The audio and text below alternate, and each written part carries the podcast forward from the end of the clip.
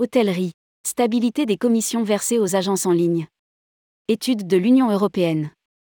La Commission publie une étude de marché sur les pratiques de distribution hôtelière en Europe à partir d'une enquête qui a concerné six pays. Autriche, Belgique, Chypre, Espagne, Pologne et Suède. Rédigé par Céline et Emery le vendredi 26 août 2022.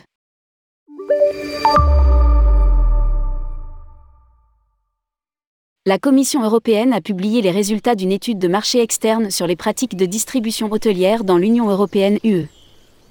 L'étude de marché a été réalisée en 2021 et porte sur la période comprise entre 2017 et 2021. Elle s'est concentrée sur un échantillon représentatif de six États membres Autriche, Belgique, Chypre, Espagne, Pologne et Suède. La France n'en fait pas partie les résultats de l'étude de marché n'indiquent aucun changement significatif de la situation concurrentielle dans le secteur de la distribution de nuitées hôtelières dans l'UE par rapport à 2016, indique la Commission. Voici les principaux enseignements de cette étude communiquée par l'Europe. Les agences de voyage en ligne représentent 44% des ventes de chambres des hôtels indépendants, un chiffre en légère augmentation par rapport en 2016. Booking.com et Expedia restent les principales agences de voyage en ligne pour les réservations d'hôtels et il n'existe aucun signe de modification sensible des parts de marché des agences ou d'entrée sur le marché de nouvelles.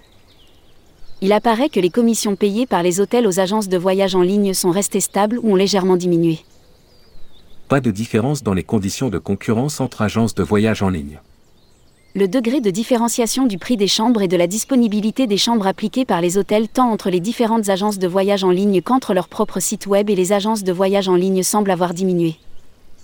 Il apparaît que certaines agences de voyage en ligne utilisent des mesures commerciales, telles que l'amélioration, la réduction de la visibilité sur leur site web, pour inciter les hôtels à leur donner les meilleurs prix et conditions pour les chambres l'importance relative des canaux de vente hôtelière, en ligne ou hors ligne, direct ou indirect, varie dans une certaine mesure d'un État membre à l'autre, mais il ne semble pas y avoir de différence significative dans les conditions de concurrence entre agences de voyage en ligne.